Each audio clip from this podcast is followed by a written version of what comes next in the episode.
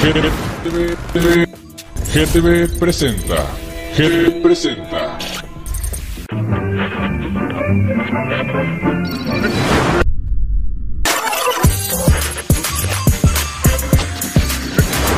GTV, GTV presenta.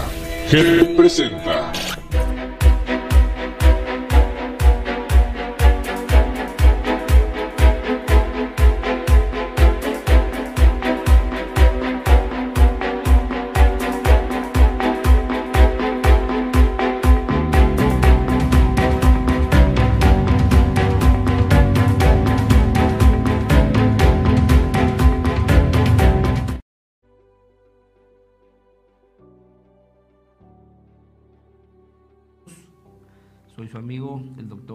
Andrés Alejandro Dueñas Castillo, en este nuevo programa, en este nuevo proyecto titulado Hablemos de leyes. Pero vamos a hablar de leyes de una manera más sencilla. Les presento a, a mi, a mi compañero y amigo, el doctor Hermes Zaragoza. Por favor, si pudieras presentarte. Claro que sí, querido doctor Dueñas.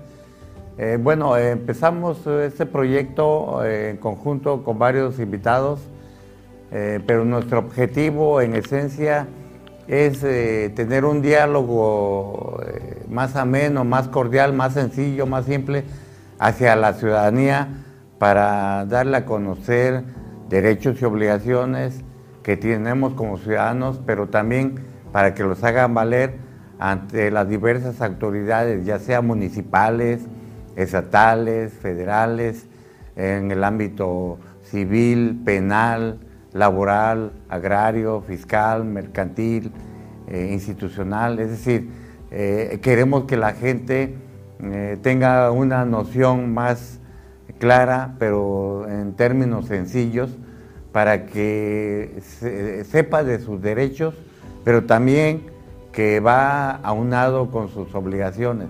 Es decir, tenemos derechos de exigir, pero también tenemos un deber que cumplir. Por lo tanto, eh, este, estamos en este proyecto que iniciamos para que demos en una forma social, comunitaria, eh, aspectos genéricos de lo que corresponde al conocimiento de las leyes y del derecho.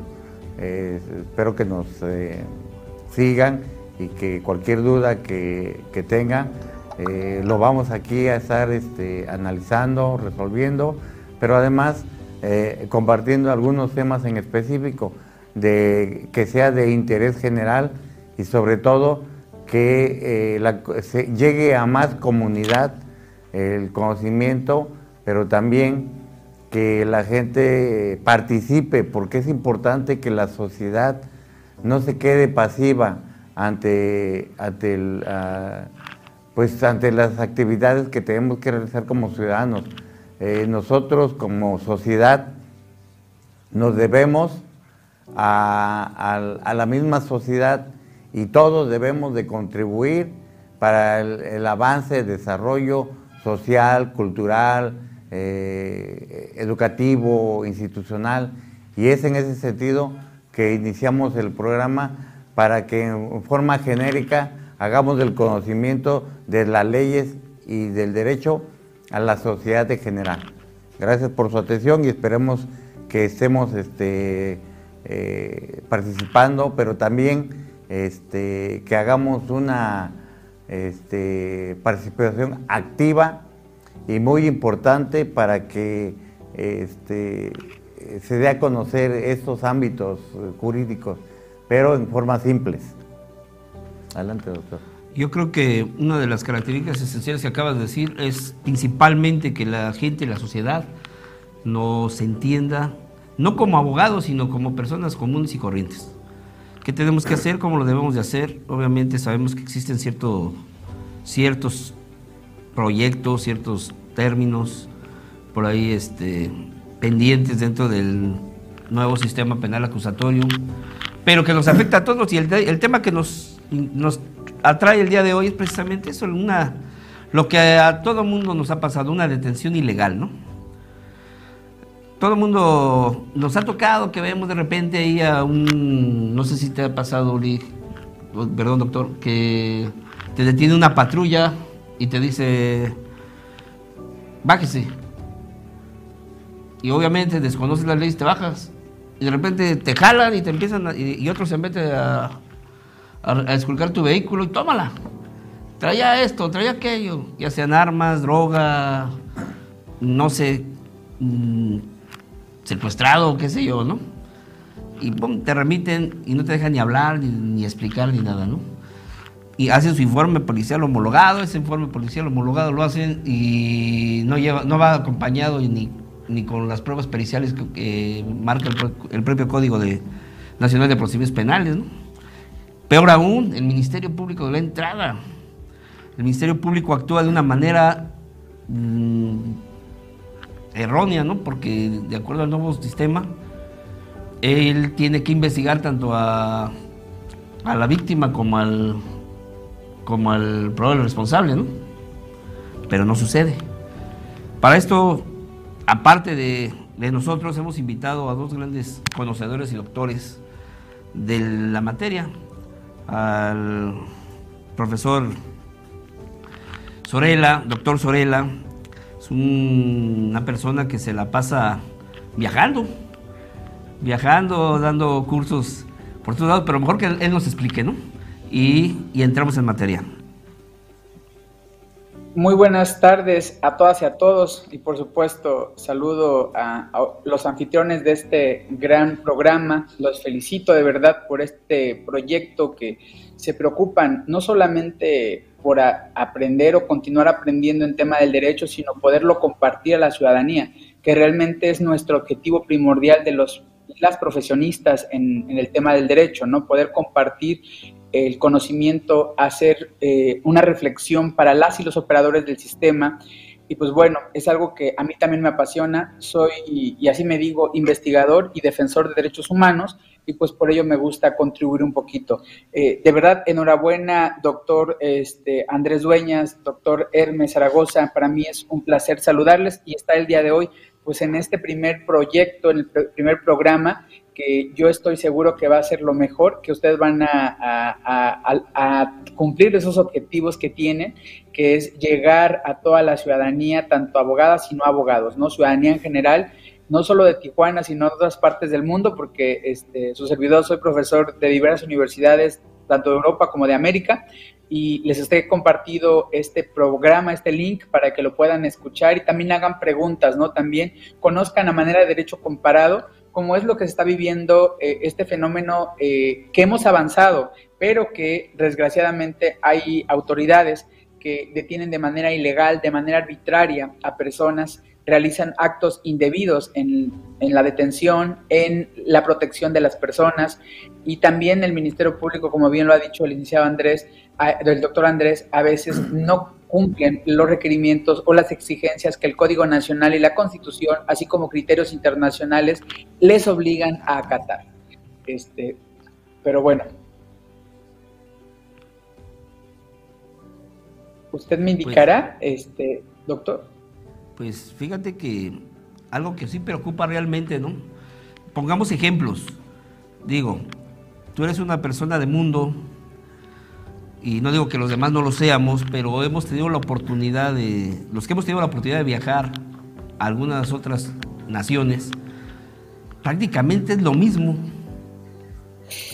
No hay una debida interpretación de las leyes. Por ahí comentábamos hace un rato, doctor, no sé si recuerdas, que veníamos platicando antes de llegar al programa, a este primer programa de Hablemos de Leyes, en donde hay jueces que se van a criterios medio abstractos, en donde dicen, yo aplico la ley, bueno, ok, yo no estoy diciendo que no la apliques, pero no la has razonado. Es que el artículo sí, pero hay razonamientos jurisprudenciales, nacionales e internacionales, que te dicen lo contrario. Entonces están actuando de una manera pues inquisitoria aún. No sé qué opinión tengan ustedes respecto a esto que estoy yo comentando. Pues por su... sí, adelante, adelante, si quiere, doctor. Si me permite el uso de la voz, eh, efectivamente, este, las leyes cambian, las sociedades cambian. Desafortunadamente los sistemas este, de procuración de justicia y de administración de justicia tal parece que se enfocan a quedar este, sometidos a una, a una estructura eh, pues cuadrada, una estructura eh, de pensamiento me refiero, eh, de, que, de, que, no les permite interpretar la ley, pero también valorar muchos factores y muchas circunstancias para poder interpretar una norma jurídica. los juzgadores, y creo que en la mayoría de los casos, tratan de aplicar la norma sin interpretarla y eso es lo que nos lleva a que precisamente eh, se llegue a que las decisiones y las resoluciones y, el, todo lo que, lo que emiten los órganos judiciales se vean enfocados eh, estrictamente a una sola directriz. Y en el caso de materia penal, este, desafortunadamente eh, aplican la norma jurídica tal como está plasmada, como pretenden hacerlo, eh, no diferencian entre materia penal y materia civil, porque en materia civil se aplica la norma jurídica conforme a la letra de la ley o a la interpretación de la doctrina o de los principios generales de derecho. Pero en el caso de, de materia penal, no, porque está en juego la vida, está en juego la libertad, esa juega muchas circunstancias que inciden en que, que eh, los eh, justiciables, este, esos órganos eh, de, justicia, de administración de justicia, apliquen la norma jurídica sin, sin interpretarla. Y eso llega a afectar en muchos de los casos a la sociedad. Un ejemplo, un ejemplo muy simple, muy sencillo. Cuando, una, cuando el órgano judicial a través de su, del juez eh, dicta una resolución en el caso de materia penal, eh, aplica la norma y no le da un, enfoque humanitario, no le da un enfoque social y eso lleva a que determinen una determinada decisión.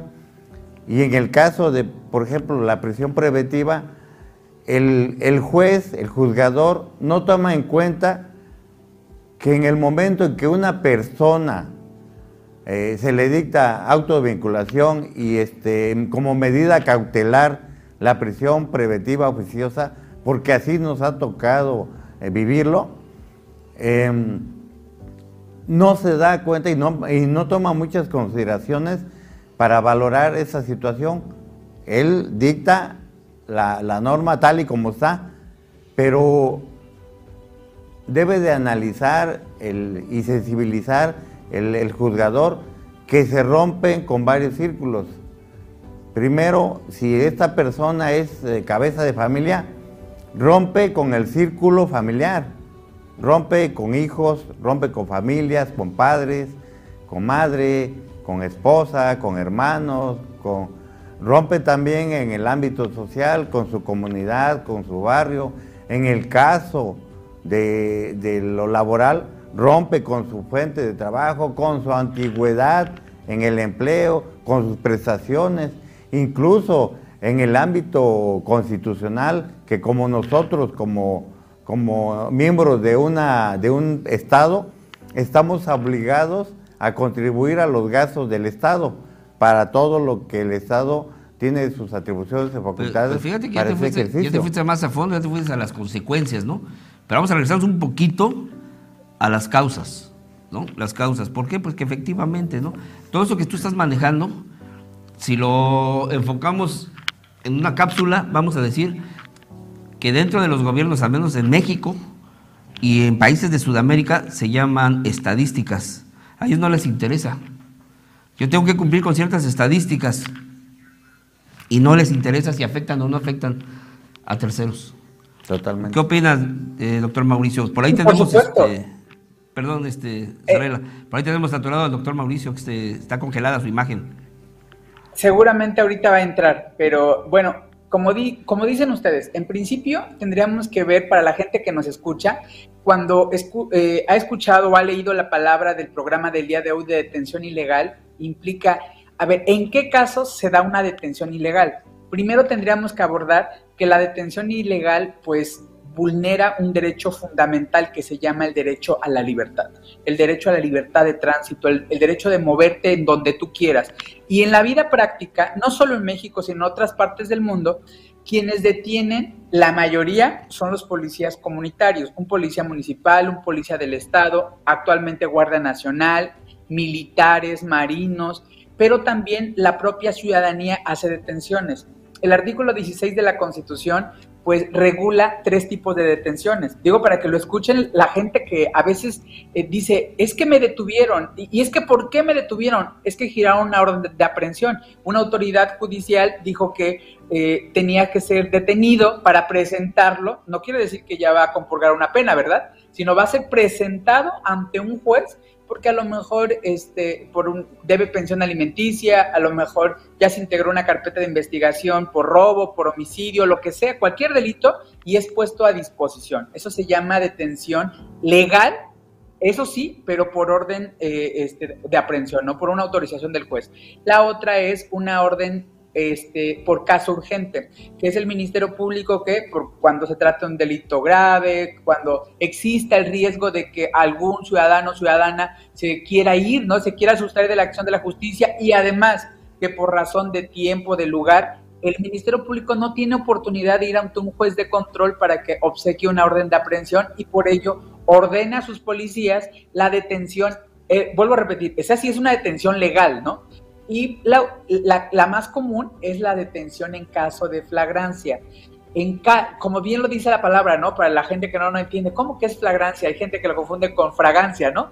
Es infragante. Es decir, en las manos de la masa tú, como policía, estás viendo cuando comete un acto delictivo, cuando está robando, cuando tiene el arma y disparó, o momento después de haber cometido el ilícito es perseguido de manera interrumpida, es decir, la persecución no se, eh, se interrumpe, eh, la búsqueda y localización del imputado o imputada.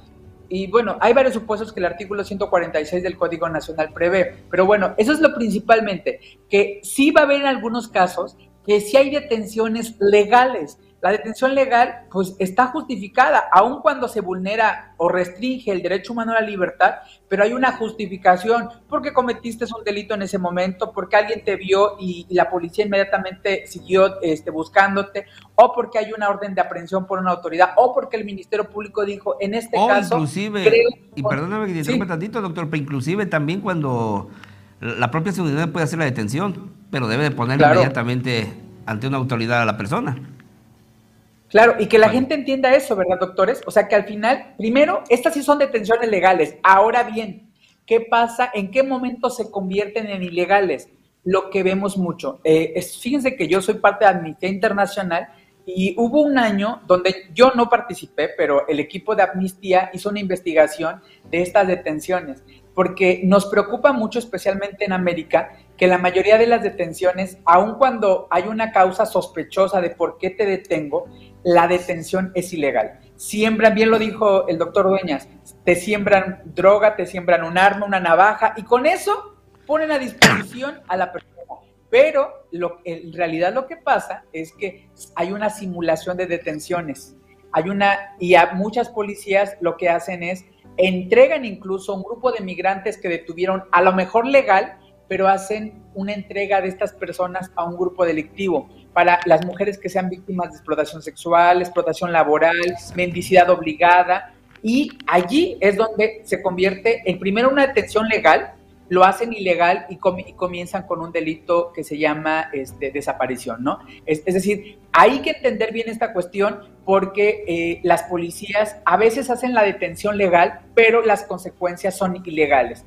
Y por supuesto, implica más eh, hoy, hoy, afortunadamente tenemos un juez de control que es el que califica de legal las detenciones o no, pero también importante, el Ministerio Público, híjoles, no ha entendido que, si no me equivoco, es el 148 el que regula que su obligación de analizar cuando llega un detenido, cuando el policía o el ciudadano lo pone a disposición, tiene que analizar si efectivamente esa detención fue legal o no. Sin embargo, no lo hace. Lo que hace es ratifica lo que el policía hace. Es decir, para mí me parece que es una, eh, es, una, eh, una complicidad que hace el fiscal con el policía. Y van ante el juez de control y el juez de control va a decir, Ministerio Público es una detención ilegal. Lo que no está pasando, digo, no sé ustedes doctores qué opinen, pero a mí lo que, lo que ha faltado es que el Ministerio Público, perdón, el juez, el órgano judicial, inicie carpetas de investigación en contra del Ministerio Público por ser el cómplice, por haber avalado una detención ilegal, cuando él tiene la obligación, incluso de acuerdo al artículo 140, de dejar en libertad durante la investigación. E incluso dice el Código Nacional, podría imponer una medida de protección, podría, no es obligatorio, pero a mí me parece que el Ministerio Público y que yo doy clases a los fiscales, pero me parece que ellos no cumplen su obligación en atención temprana o turno de revisar las condiciones adecuadas, si es legal o no la detención de esa persona. Y malinterpretan, malinterpretan las leyes, malinterpretan todo. Ahora, sí, efectivamente, el, artículo 21 constitucional, fracción eh, novena y décima, dice que el policía sí te puede detener, siempre y cuando hayas cometido alguna una falta administrativa pero no te puede bajar ni puede revisar tu vehículo cuando va circulando sobre un eh, dentro de un, de un vehículo. ¿Por qué? Porque se, supone que es una extensión de tu patrimonio. Pero el Ministerio Público, ¿qué hace? El juez de control, ¿qué hace? No toma en cuenta esos factores. Ahora, otra cosa muy importante, de repente llegan, a, inician una carpeta de investigación en contra de una persona. Vámonos por los delitos más graves y más comunes que se están dando ahorita. El los delitos sexuales, ¿no? El acoso sexual. Llegan y levantan el acta, es que me violó. ¿Cuándo te violó? Pues cuando tenía yo como 6, 7 años. Ah, ok, perfecto. ¿Y qué onda? Y, está, son situaciones que no se pueden comprobar a menos que se metan en un sistema pericial, eh, ¿cómo se llama? Ginecológico, muy a fondo, ¿no? No me acuerdo ahorita del nombre de la, así de momento de la práctica para determinar si realmente fue eso. Pero cuando le hacen el estudio los médicos legistas y manifiestan, ¿sabes qué? No, es que si a partir de su actividad sexual no fue a los 6 años, ni a los 7, sino fue hasta los 15, 16 años. Pero la, en la carpeta de investigación ya dice violación y acoso sexual, en automático se está determinando que hay una falsedad de declaración ante autoridad y es obligación del Ministerio Público de, en ese momento iniciar otra carpeta por la falsedad de declaración, pero no lo hacen. No lo hacen por estadísticas porque, porque quieren tener ahorita en su cuadrante a todos los que son o mala paga para las pensiones alimenticias, o violadores o acosadores sexuales. Porque eso es en lo que está enfocado ahorita toda la ciudadanía, todo el país, dejando a un lado lo que realmente interesa, lo que realmente acoge y lo que realmente está fregando a nuestra nación. Pero volviendo al tema, efectivamente, la, la situación de las detenciones ilegales no nada más se da en, como tú lo decías, con, la, con los primeros respondientes, sino también se dan en, otras, en otros factores. Hemos, nos ha tocado que de repente la, la, Marina, dices tú, te detiene por X o Y. El problema que tienen los policías ahorita, los seis policías que se metieron a, a robarse los 3 millones de dólares y los 15 millones de pesos. ¿Y dónde está la investigación? Dice, dice la ley que si la autoridad conoce de un delito, es obligación darle seguimiento a la investigación, y iniciar la carpeta de investigación que corresponda. ¿O me equivoco, doctores?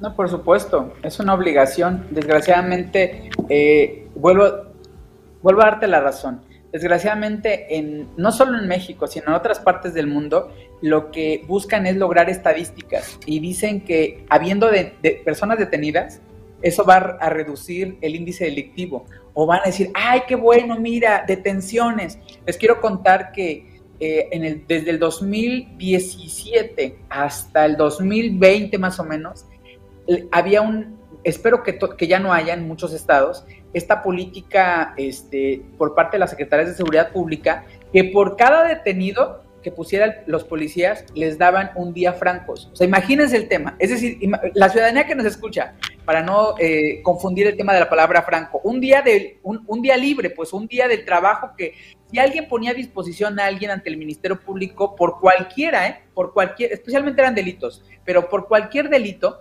eh, se iban de vacaciones un día y podían incluso ser acumulables y en algunos casos les daban una despensa por cada detenido. Pues imagínense cuántas simulaciones de detenciones, de perdón, de, delitos, de hechos delictivos, cuántas detenciones ilegales, muchísimas. La mayoría fueron por este, este, transportar o, o, comercializar este, eh, marihuana, ¿no? En especial, este, sí, marihuana o algún estupefaciente y resistencia particulares. De verdad no se imaginará cuando yo iba a las fiscalías y que veía las eh, pantallas de detenidos, más del 90% de los detenidos era por resistencia particulares. Si eh, yo soy policía y yo quería ganarme un día de descanso o una despensa, yo veía al doctor Hermes Malparado, ahí decían con causas sospechosas, iba a hacer una inspección y le encontraba o le ahí le clavaba, dicen, ¿no? Vulgarmente, este, una bolsita de, de, cannabis, de vegetal verde,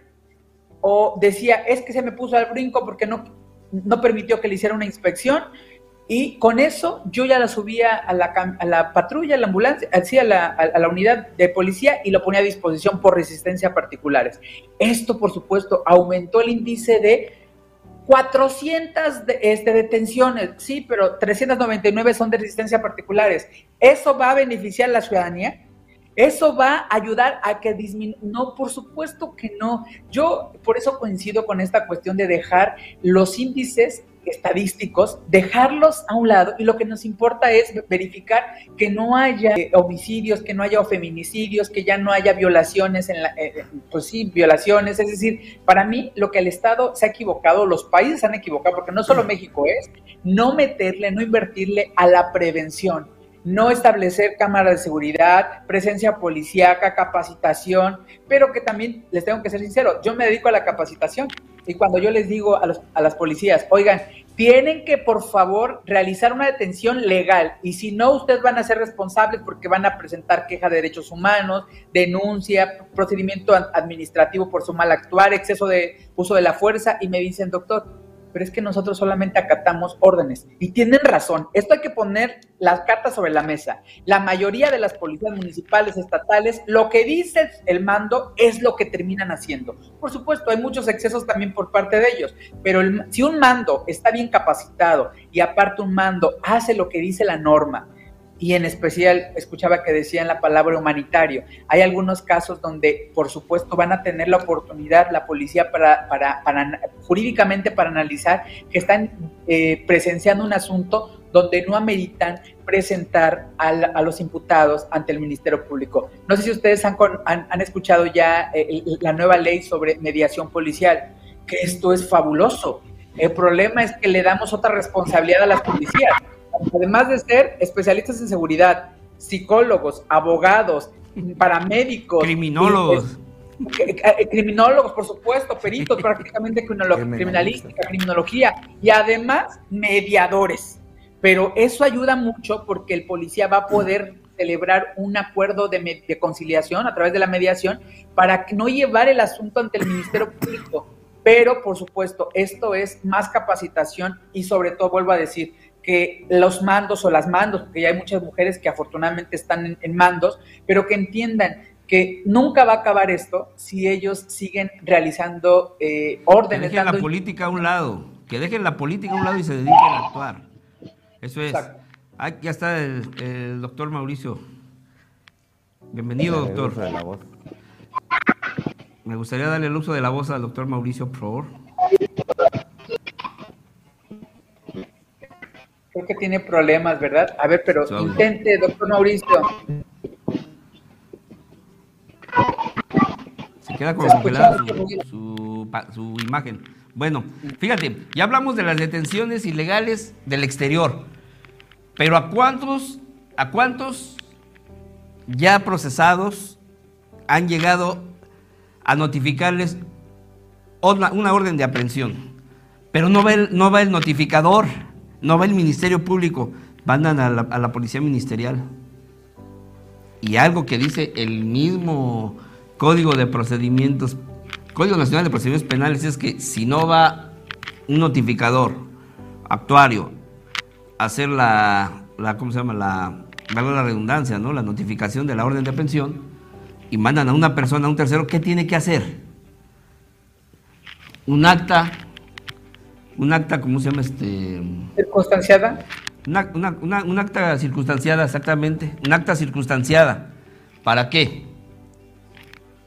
Para validar la detención.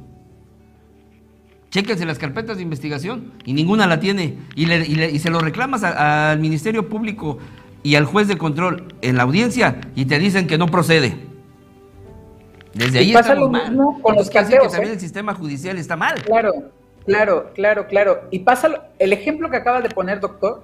Lo mismo pasa en las detenciones en, de orden de cateo que en un cateo fuiste y eh, te lo te concedió el, cateo el juez de control, pero ¿qué crees? Ahí encontraste a dos, tres personas que estaban allí este, este, en un laboratorio este, de, cocaína o, cualquier otro delito. Alguno Pero, sí, cualquier cosa, pero eh, afortunadamente hay muchos criterios de los tribunales han, dicho, han dicho que un cateo que no esté videograbado, que no esté documentado a través del video, de, videos, carecerá de todo valor.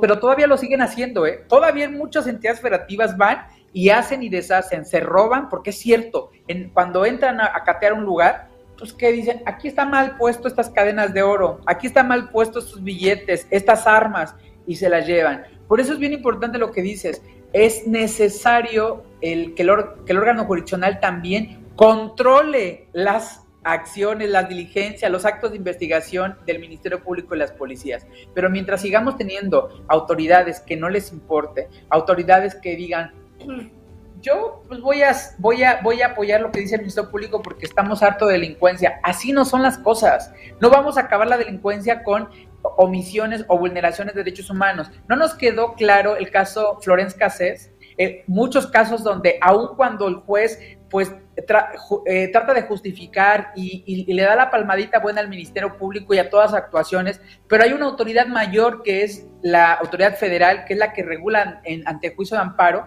que se hicieron mal las actuaciones, que las diligencias se cometieron violando derechos humanos. Y esto es bien importante entender.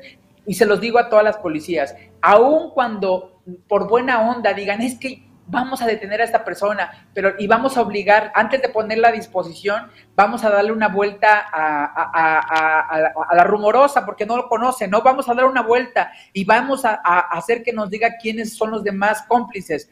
Eso que es un retardo en la puesta a disposición, tal como lo prevé el artículo 16 constitucional, que dice que cuando se realiza una detención, inmediatamente tiene que ponerse a disposición ante la autoridad, ya no está haciendo. Y lo que va a hacer por ese retardo, aun cuando lo quiera justificar, que le quiere sacar la verdad, lo que va a hacer es que el, juez de control va a calificar de ilegal la detención entonces, eso es bien importante que entendamos también las policías, ¿no? Perdón, doctor Hermes, este, no sé qué, opina, pues, respecto a lo que hemos visto y, lo que se vive en la realidad, no solo Tijuana, sino en otras partes de México y del mundo, ¿no? Sí, eh, entiendo su diálogo, entiendo su participación y sí, realmente es complejo toda la cuestión de administración de justicia, eh, todas las dependencias, todos los órganos de, de este, de seguridad pública, todas las eh, instituciones de, de, este, las policías. Eh, desafortunadamente, eh, con este nuevo procedimiento procesal penal, estamos viendo un cambio. Sin embargo, todos los vicios que se habían visto en el antiguo sistema penal, el procedimiento penal, subsisten, subsisten de raíz. O sea, prácticamente eh, estamos cambiando muy lentamente porque no ha habido una, este, un despojo de esos, de esos vicios que, se, que conocemos como abogados litigantes. Eh, desafortunadamente hay muchas causas y factores que han incidido en que precisamente no se avance en cuanto al, nuevo procedimiento penal, pero también que se cumpla con, todo lo que establece el nuevo, el, nuevo Código Penal y el de procedimientos penales, perdón, porque siguen habiendo esos vicios que, por años eh, se ha practicado en la, tanto en la Administración de Justicia como en la investigación y procuración de justicia. Desafortunadamente estamos avanzando muy lentamente y subsisten este tipo de problemas porque no ha habido un cambio de conciencia, pero también necesitamos que no nada más los órganos de administración y procuración de justicia, sino también el Estado participe a fondo y decir, a ver, ¿qué, ¿cuál es nuestra política criminal como Estado? ¿Qué es lo que tenemos que corregir para que nuestro sistema procesal penal y en todas las áreas este, cambie y se actualice? También como ciudadanos, también como servidores públicos, como primeros respondientes, como parte de los miembros de la de seguridad, tenemos que cambiar y también tenemos que hacer una, un estudio y, una, este, y un análisis de qué es lo que todavía subsiste que no hemos podido corregir. Porque de la noche a la mañana no se van a corregir los vicios que por antaño han existido. Y esta plática es un reflejo de lo, de lo, de lo, que, de lo que vivimos, es un reflejo de la policía, es un reflejo de, los órganos de procuración de justicia, de administración de justicia. Eso, esta plática que tenemos es un reflejo de que no han desaparecido los vicios para, para llegar a, tener una verdadera política criminal, pero también en los órganos de administración y procuración de justicia. Se tiene que depurar totalmente todo lo que aquí se comentó, porque existe. No hay una verdadera investigación, no hay una verdadera este, estudio y análisis eh, sobre eh, causas y factores que inciden en la, en, la, en la delincuencia. Es decir, desafortunadamente subsisten y es lo que nosotros como abogados litigantes y postulantes tenemos que hacer el cambio, tenemos que decir, a ver, esto es lo que sigue pasando, esto es lo que no se ha corregido y proponer soluciones al respecto. Ahora bien, no sé si me permiten este, más o menos comentarles algo que lo acaba de decir la palabra eh, el doctor Hermes. También nosotros hacer conciencia y cambiar la perspectiva como ciudadanos. Una cosa es el Estado y su rol, su control eh, este, formal e informal que puede hacer. Pero también el ciudadano debe entender que estamos viviendo tiempos muy difíciles de inseguridad eh, platicaba yo a Colombia, gente de Colombia, ¿cómo ve México? Y me dicen, todavía no han tocado fondo, todavía les falta bastante para vivir lo que Colombia vivió antes de poder resurgir. Tenemos muchos años todavía este, fatales en temas de inseguridad y por eso se tienen que crear estrategias en seguridad adecuadas, no improvisadas.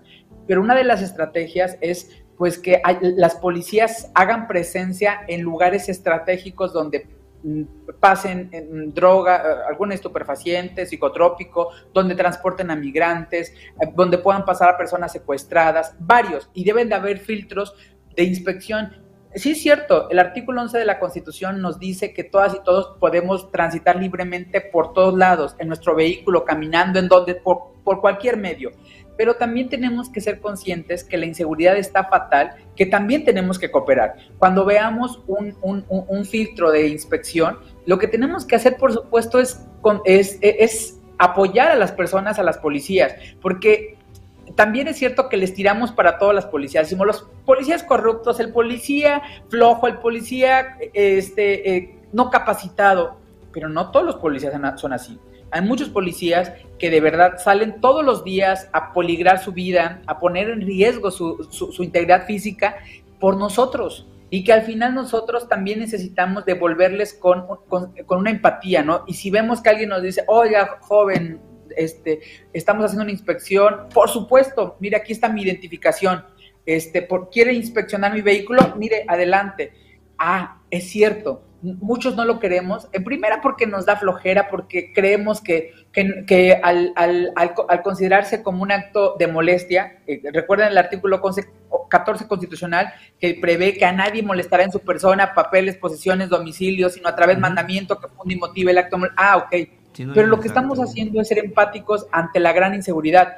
Ahora ven, yo lo que he sugerido mucho, y ojalá que quede aquí como, eh, como una exigencia para México en especial, que todo filtro, por favor, tiene que haber una cámara videograbando las inspecciones de los vehículos de las personas, para que tengamos más seguridad del ciudadano para decir, ah, mira, aquí está la cámara, sí, yo sé, adelante, porque es cierto que muchos policías están poniendo puestos de inspección para robar, para secuestrar, para para muchas cosas y por ello eh, mucho de la ciudadanía está eh, indispuesta, no quiere que, eh, pararse, no quiere detenerse, porque también hay falsos policías, ¿no? Hemos visto que la delincuencia organizada se viste de policías, va Vamos a Sonora.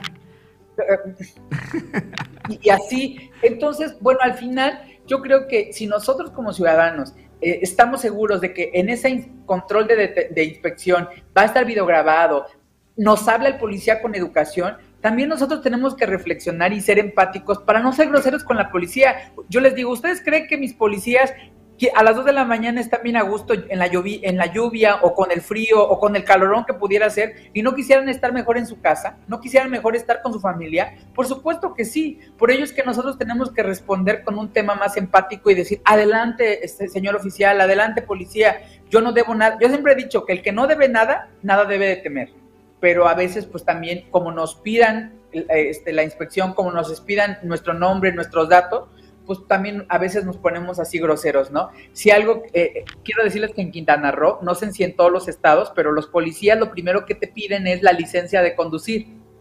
Y yo les digo, pero ¿por qué te la piden? Pide una identificación. Ah, dice, es que si está vencida le hablamos a tránsito. No es tu obligación.